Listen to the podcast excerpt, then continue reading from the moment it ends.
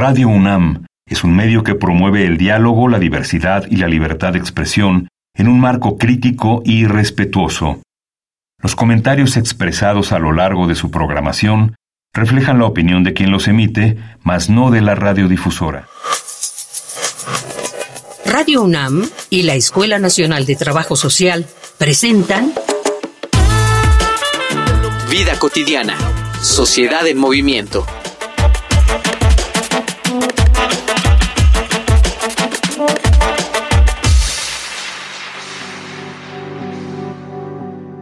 Muchos tipos de feminismos, pues cada uno de ellos debe adaptarse a las necesidades especiales de los grupos de mujeres que defiende, y todos estos movimientos reconocen que hay grupos de mujeres más vulnerables que otros. Una de las minorías que es más castigada por la vida actual son las mujeres indígenas, quienes además de ser minimizadas por el sistema patriarcal, deben además lidiar con la discriminación étnica con que los pueblos originarios suelen ser ignorados por los gobiernos, con el rezago educativo derivado de esto mismo y con todos los elementos que aprovechan la ignorancia en la que suelen enterrar a las personas de este estrato social. Muchas mujeres indígenas no solo sufren violencia machista al interior de sus hogares, sino que ni siquiera pueden acceder a los servicios de salud y justicia, pues muchas veces la diferencia dialéctica evita que se les atienda. Por ello, en esta emisión de Vida Cotidiana, Sociedad en Movimiento, hablaremos sobre mujeres indígenas en lucha cotidiana por la defensa de sus derechos, con la maestra Carmela Pérez Vázquez de la Facultad de Derecho de la UNAM.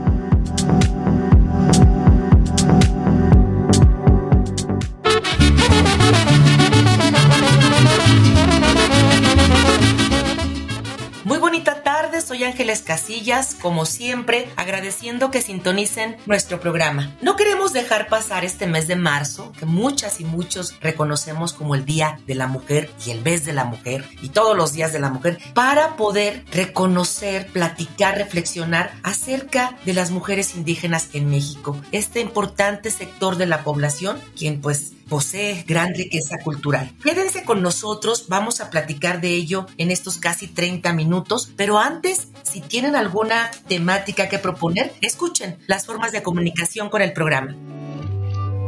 Facebook, Escuela Nacional de Trabajo Social, ENTS, UNAM. Twitter, arroba ENTS, UNAM Oficial. Instagram, ENTS, UNAM Oficial.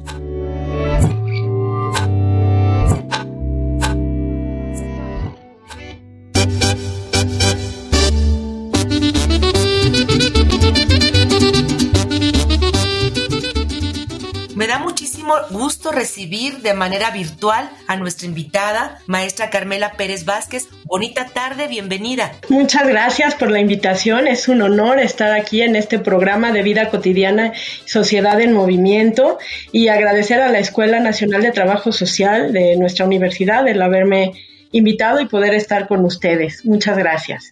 Al contrario, al contrario, vamos a reflexionar sobre este tema. ¿Y qué te parece, maestra, si podemos iniciar desde tu perspectiva? ¿Cómo crees que en nuestro país se concibe a la mujer indígena?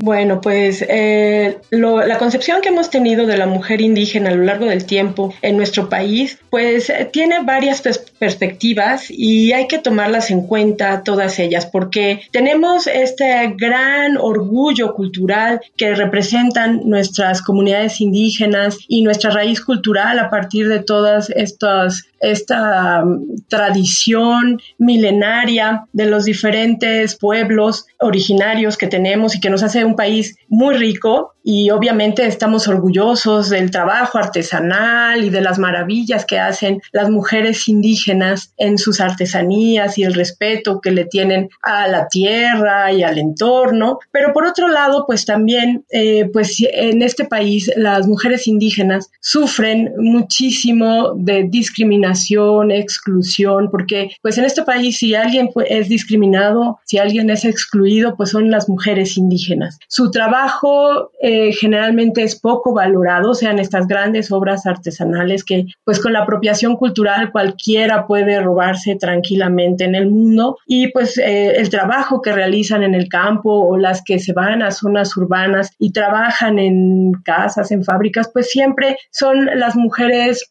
pues eh, más vulnerables, marginadas, que debe visibilizarse pues siempre el problema en el que viven diariamente. Y pues yo sí creo que esta concepción debe modificarse porque no solamente la concepción de la mujer en sí, sino del indígena o del indio desde la llegada de los conquistadores, pues eh, ha tenido esta visión del conquistado, del dominado, al que hay que mm, eh, pues eh, someter, pero también al que hay que civilizar, ¿no? Y no se ha respetado esta tradición tan importante que tienen eh, estas mujeres en, en nuestra historia y en el país y en el trabajo diario. Eh, pues lo vemos también, ¿no? Simplemente con que no se, se costó tanto trabajo, no solamente la firma, sino la ratificación del convenio del trabajo doméstico que, que se encuentra en el 169 de la OIT. Y es muy, muy triste saber que, que ni en eso se ha apoyado a las mujeres. Y estas también pues van, van modificándose porque obviamente pues nosotros debemos ver todo desde un punto de vista pluriétnico, multicultural y todo lo hemos englobado a todas estas mujeres indígenas en un solo lugar, habiendo muchas eh, mujeres diferentes. Tenemos mujeres muy exitosas, ya sea como Yalitza Aparicio o como Eufrosina Cruz, que fue diputada no solamente local por Oaxaca, sino federal y que ha luchado muchísimo por los derechos y la equidad de género o simplemente las mujeres zapatistas, ¿no? La importancia que, que han tenido en en la historia moderna, no solamente de nuestro país, sino que han favorecido a mujeres de muchísimos pueblos originarios del mundo. Entonces, es, es importante ver todas estas perspectivas, pero en general la mujer indígena en México sigue siendo discriminada, y sigue siendo excluida. Y pues yo creo que es una lucha en estos momentos, en este mes, por el Día de, de, la Mujer, pues debemos nosotros revalorar la importancia de la mujer indígena en nuestro país. Para mí es, es muy importante, no solamente como como la guardiana de la tradición cultural, eh, lo decía Rigoberta Menchú en la última conferencia que fue a la Facultad de Derecho, en una cátedra que nos dio en la Facultad de Derecho de la UNAM, donde decía que, bueno, las mujeres indígenas de las comunidades mayas, pues son estas mujeres sanadoras que sanan a través de la palabra, son las curanderas que conocen, eh, pues, los beneficios de la herbolaria y, bueno, eso también son, son estas mujeres que en, muchos en muchos momentos, pues, siguen resguardando a la comunidad, donde las mujeres se quedan solas por la migración de los hombres, ya sea al extranjero, a nuestro país eh, vecino del norte, o a las grandes ciudades de nuestro país. Y en las comunidades se quedan mujeres, adultos mayores y niños, y son quienes, quien tienen que quedar a cargo de la comunidad. Entonces, sobre las mujeres indígenas cae un peso muy, muy, muy fuerte. Y hay grandes casos de éxito, como el gran trabajo que hicieron las mujeres en la comunidad de Cherán, en Michoacán, organizando estas fogatas y, gracias a ellas y a esta valentía, pues se logró que Cherán fuera reconocido como un municipio autónomo por el, por el Tribunal Electoral del Poder Judicial de la Federación en 2011. Entonces, yo creo que las mujeres indígenas también eh, tienen que ser vistas desde las diferentes perspectivas y a la comunidad a la que pertenecen. Sí, evidentemente sería muy difícil concebir a una sola mujer indígena. Ya tú lo decías, maestra Pérez, hay muchas situaciones que nos hacen definirla, pero creo que sí vale la pena lo que tú comentabas, reconocer la riqueza, pero también las dificultades que este grupo ha tenido que afrontar y que sigue afrontando. ¿Cómo podría ser, desde lo que tú has observado, parte de algunos em, elementos o situaciones que reflejan la participación actual de la mujer en la cultura, en la economía? Platícanos. No sé si siempre debamos pensar que las mujeres indígenas son las excluidas, las invisibilizadas, las marginadas, que en su mayoría lo son, pero eh, también a, ellas les debemos mucho y el gran trabajo, les digo, que ellas plasman en estas grandes artesanías, en los talleres de, en los telares de cintura, donde ellas mismas ponen en estos huipiles y en estas maravillosas obras textiles, pues toda su cosmovisión que ellas han resguardado y que da estos conocimientos ancestrales eh, de las comunidades, ¿no? Que nos da tantísima riqueza, no solamente en textiles, sino en su artesanía en general, ¿no? Y el trabajo que hacen en el campo, y también en las ciudades. Es, es, fundamental el trabajo que no se les reconoce. Entonces, yo creo que sí debemos poner énfasis en que la mujer indígena ha sido importante a lo largo del tiempo y actualmente en nuestro país. Y bueno, obviamente al, sufren, pues todo lo que sufren, sufrimos las mujeres en la actualidad a través de este patriarcado a ultranza. Y bueno, no solamente la mujer indígena se queda en la comunidad, muchas de ellas también migran y, y también sufren las consecuencias de esta migración eh, a las grandes ciudades y al, al, país del norte, ¿no? Al migrar a Estados Unidos, pues obviamente son las más vulnerables y las que sufren muchísimo, no solamente por la migración, sino por, pues, por eh, los peligros que sufren por el crimen organizado también. Entonces, yo creo que hay que tener mucho cuidado y énfasis y en la protección de las mujeres indígenas, pero también darles el reconocimiento que han tenido a lo largo de nuestra historia en este país. ¿no? No por nada decía alguna vez en un documental que vi del Templo Mayor que decía el arqueólogo Eduardo Matos Moctezuma que el Templo Mayor y todo lo que se ha descubierto es gracias a que las diosas han hablado, porque las que salieron pues fueron la Coyolxauhqui, que la diosa de la tierra, y dice, bueno, pues ahí está la Coatlicue, ¿no? Que son las diosas que han salido a, revalorar eh, la, la importancia de las culturas indígenas prehispánicas y las culturas indígenas y las comunidades indígenas actuales. Entonces es muy importante tener en cuenta lo que la mujer ha representado en la cultura mexicana a lo largo del tiempo lo que hoy es México y que bueno fueron estas culturas y estas comunidades y pueblos indígenas actuales y, y pues no dejemos, no podemos dejarlo pasar en este mes que estamos en el pues viviendo el, eh, esta época tan difícil para la mujer en general y sobre todo para para las este, mujeres indígenas. Vamos a seguir conversando de este importante tema, pero antes voy a invitarte, maestra, obviamente al público, a que escuchemos datos estadísticos respecto de las mujeres indígenas en nuestro país. Vamos a una infografía social. Infografía social.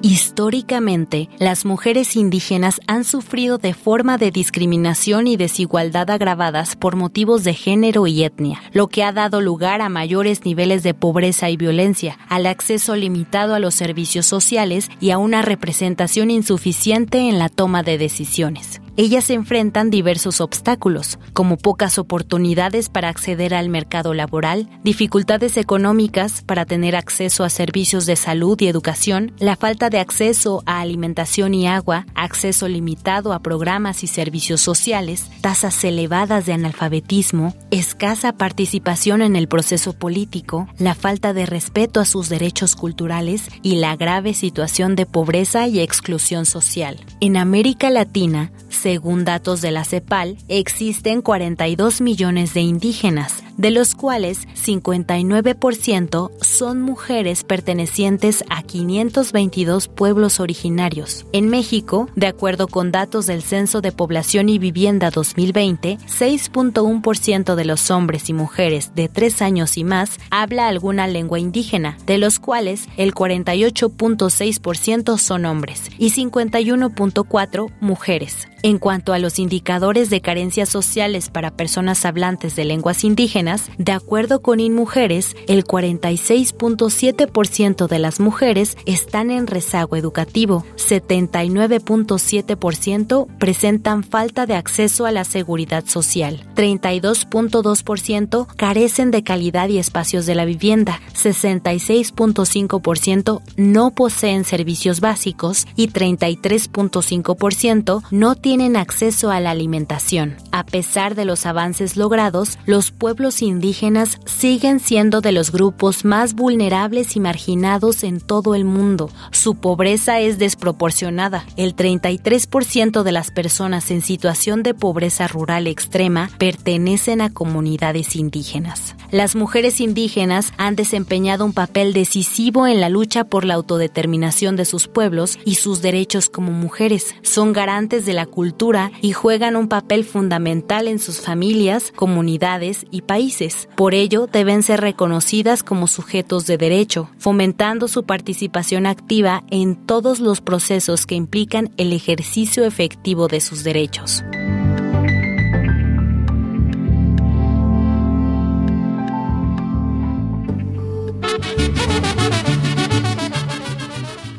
Duda el contexto que vivimos actualmente en nuestro país, pues derivado de muchos aspectos también vinculados con la pandemia, no es, no es nada positivo. ¿Qué pasa con nuestras mujeres indígenas? ¿Cómo les ha impactado este contexto? Y sobre todo en, en la, pues en el goce de sus derechos humanos. Bueno, pues eh, la verdad eh, es un problema para las mujeres indígenas porque el acceso a la justicia, si para todos es difícil, para las mujeres indígenas aún más. Porque aunque nosotros tenemos eh, elevado rango constitucional en el artículo 2 la autodeterminación o la libre determinación de los pueblos indígenas y los usos y costumbres, pues tenemos lo que yo considero el derecho de los indígenas y el derecho para los indígenas. El derecho para los indígenas de desde mi perspectiva, es el que el Estado les reconoce con, con, estos derechos humanos, ¿no? Desde la reforma del 2011, de junio de 2011 de Derechos Humanos y Amparo y con, el, con el, la reforma del artículo 2 en el 2001, pues están protegidas eh, desde una perspectiva jurídica constitucional, pero en realidad el acceso a la justicia y la vulneración, bueno, es muy difícil y la vulneración de sus derechos humanos pues está presente a cada momento. Y es muy triste que pues viven una suspensión de garantías de facto y los derechos humanos a los cuales ellas eh, pues este, tienen este resguardo, no solamente pues por, por la Constitución, sino porque pues ahí están los derechos humanos y por tratados y convenios internacionales, pues el acceso a la justicia de estas mujeres es, se dificulta porque ellas son, mm, eh, han sido siempre marginadas, no tienen los estudios necesarios, no tienen pues dinero, es un grupo vulnerable y no pueden pues acceder a esta justicia ni tampoco eh, ser eh, o hacer valer y exigible y cumplir y que se cumplan esos derechos humanos en beneficio de esta de este grupo vulnerable. Y con la con la pandemia pues aún peor Definitivamente la condición étnica y de género no apoya, ¿no? En estas desigualdades, en esta discriminación de la que son objeto. ¿Qué sí se ha hecho? ¿Qué consideras, maestra, que no solamente a nivel internacional, creo que nos interesa en este momento pensar en nuestro contexto, en qué se ha avanzado eh, para, para proteger a este grupo? Bueno, pues se hizo una reforma muy interesante y muy importante en el 2016, en enero del 2016, donde, y, y principalmente esto se dio por cuestiones electorales, porque en muchas comunidades indígenas, eh, ateniéndose a usos y costumbres, cuando llevaban a cabo sus elecciones, pues no permitían que las mujeres votaran o pretendían no permitir que las mujeres votaran y en ese tiempo el Instituto Federal Electoral, ahora Instituto Nacional Electoral, decía, no, pues las, las elecciones se llevarán acorde a lo que establece el instituto y no los usos y costumbres porque las mujeres deben votar simplemente por equidad de género. Y muchas veces, como esta diputada eh, federal que fue Eufrosina Cruz, ella había ganado eh, las elecciones en su comunidad para ser presidenta municipal y no le permitieron los hombres de la comunidad acceder al puesto. Entonces, a partir de ese momento se reformó la constitución local de Oaxaca y posteriormente la constitución federal, eh, estableciendo esta equidad de género, donde hay una igualdad de trato para hombres y mujeres. Y, bueno, principalmente empezó esto por cuestiones electorales, donde eh, pues hay que luchar en contra de esta discriminación y esta exclusión que ellas mismas viven en sus comunidades no solamente en cuestiones electorales, sino en el acceso a la educación o pueden, son también eh, eh, objeto de violencia obstétrica. Entonces se ha, se ha luchado en el sector salud para que ellas puedan tener este acceso a la salud, a la educación y, y dejen de ser un grupo total y completamente vulnerable. ¿Crees tú entonces, maestra, que en todos los ámbitos en los que las mujeres, por ser indígenas y por ser mujeres, en todos se están vulnerando estos derechos humanos, se están no cumpliendo? Pues es que yo creo que no podemos generalizar, por eso eh, debemos hablar de, pluralismo, de pluralidad, de, multiculturalismo y plurietnicidad, porque depende la comunidad, depende dónde estén, depende eh, que, que hay comunidades que pueden tener primarias, secundarias, telesecundarias, hay unas que pueden tener preparatorias, hay algunas comunidades que están muy alejadas y muy eh, eh, pobres, entonces depende de la comunidad, depende de dónde se encuentra la mujer y, y cómo sean tratadas dentro de la misma comunidad y dónde se encuentre. No creo que podamos generalizar y decir todas están en el mismo nivel o en la misma vulneración de sus derechos, pero generalmente yo sí creo que es el, el grupo más vulnerable y más discriminado y más excluido de este país de manera general. Yo sí creo que lo es, pero que también se han hecho eh, pues muchos esfuerzos, hay políticas públicas y la, la, constitución las protege, las constituciones locales, las leyes y con todo este, este trabajo que se ha hecho en, cuestiones de equidad de género, pues se ha tratado más o menos de, de resolver estos conflictos que pues de todas maneras nos falta mucho, mucho trabajo y mucho tiempo para poder resolverlos. Y a propósito de estas iniciativas que tú comentabas, de apoyo, vamos a escuchar algunos testimonios de mujeres que pues afortunadamente también trabajan para la defensa de los derechos humanos de estas mujeres indígenas. Vamos a Voces en Movimiento. Voces en Movimiento. Mazuju eh, Margarita León dijo que ya no ya jarañaño, dijo que mabeni jarajoso no ya eh,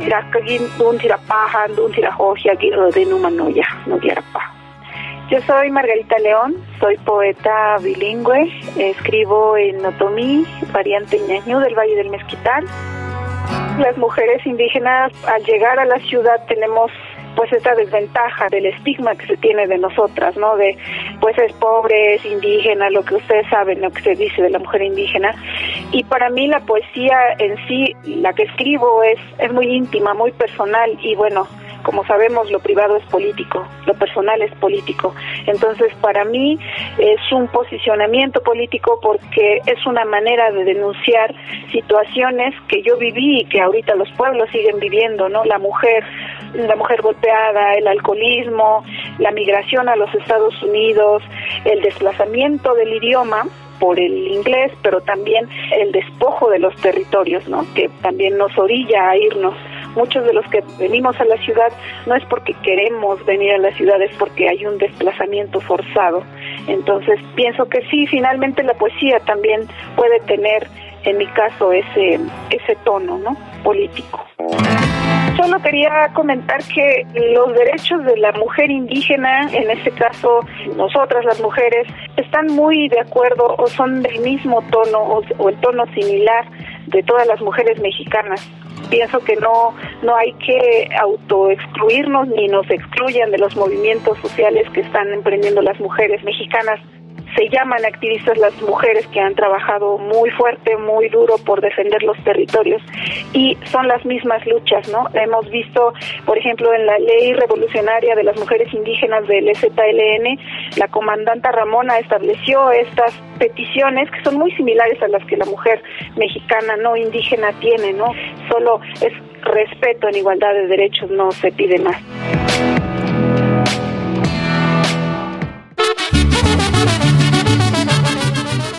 Estamos ya casi al final de nuestro programa platicando con la maestra Carmela Pérez acerca de pues la defensa de los derechos humanos de las mujeres indígenas. Y bueno, una pregunta obligada y lo sabes tú, maestra, ¿qué necesitamos para promover una perspectiva como tú lo decías intercultural y de género para que podamos avanzar con, con pasos como más firmes acerca de, de, de esta situación, ¿no? De superioridad que se tiene con relación a los hombres y mujeres y más si son indígenas. Pues yo creo que lo fundamental es la educación. Yo creo que lo fundamental es no solamente el acceso a la educación de las mujeres indígenas, de una educación de, calidad, de una educación intercultural bilingüe que se les permita eh, dentro de sus comunidades acceder a esta, a esta educación. Y también yo creo que es fundamental sensibilizar y educar a, la sociedad en general, porque pues eh, hay muchos prejuicios en torno a las mujeres indígenas, pues lo podemos ver en, en, la Ciudad de México, ¿no? Pues siempre que pensamos en una mujer indígena, pensamos en, en una mujer que realiza trabajos, pues, o domésticos, o pues de bajo nivel, y, y no, debemos pensar y, y debemos respetar la importancia de estas mujeres en nuestro país. Entonces yo creo que la educación y la sensibilización de la sociedad en general, y bueno, obviamente esto tiene que estar eh, apoyado por las políticas públicas, porque en el derecho está, los derechos los tienen elevados a rango constitucional y hay leyes, hay constituciones locales, hay muchas cosas, pero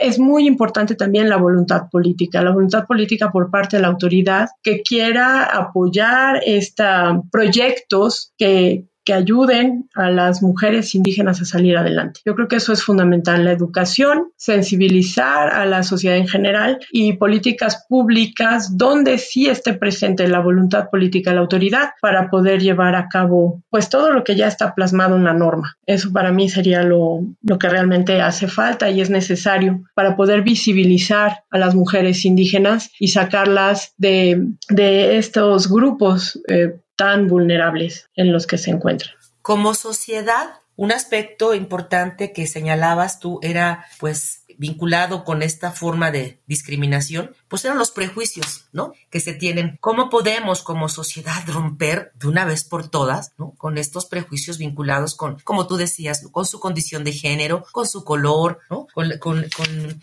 el trabajo que desempeñan pues volvemos a lo mismo. Yo creo que es la educación y dentro de esta educación, no solamente la educación impartida por el Estado, sino la educación también dentro del seno familiar. Y yo creo que también quienes tienen mucho, mucho que ver y que tienen y que pueden apoyar en mejorar la condición eh, de la mujer indígena desde una perspectiva social, pues también son los medios de comunicación, porque los medios de comunicación han tenido mucho que ver en estos estereotipos que se han formado en la sociedad mexicana de lo que una mujer indígena representa. Yo creo que si a través de los medios de comunicación, además de la educación, pues se puede dignificar a la mujer indígena, creo que estas cosas pueden cambiar en el país. Y yo creo que es un trabajo de todos, de todos, desde, desde las políticas públicas y el gobierno, la sociedad civil y los medios de comunicación. Y obviamente, pues nosotros como, como mujeres, ¿no? Eh, apoyar también a estas mujeres que en realidad, pues como decía, son, han sido y son y siguen formando parte del grupo vulnerable y de los grupos marginados de este país. Vamos a cerrar con esta muy bonita reflexión a la que nos invitas y exhorto, ¿no? Sumar esfuerzos, son varios actores de diferentes órdenes y que tenemos muchas responsabilidades para que esto pueda, pues lamentablemente ya no suceder, bueno, y eliminarse esta, esta violencia a los derechos humanos de este grupo. Muchísimas gracias, maestra Carmela Pérez, a nombre de, de la UNAM, de Radio UNAM, de la Escuela de Trabajo Social, el que hayas compartido estas reflexiones. Muchísimas gracias. Quiero también en producción a quienes hacen posible nuestro programa, en producción José Luis Tula, la información que nos prepara Carolina Cortés, Carla Angélica Tobar, la coordinación de la licenciada Roxana Medina Guzmán, pero en especial saben que siempre agradezco a todas las personas que cada viernes nos sintonizan y hacen posible vida cotidiana, sociedad en movimiento. Soy Ángeles Casillas, me despido confiando en que podamos coincidir en nuestra siguiente emisión. Excelente fin de semana. Vida cotidiana, sociedad en movimiento. Es una coproducción entre Radio UNAM y la Escuela Nacional de Trabajo Social.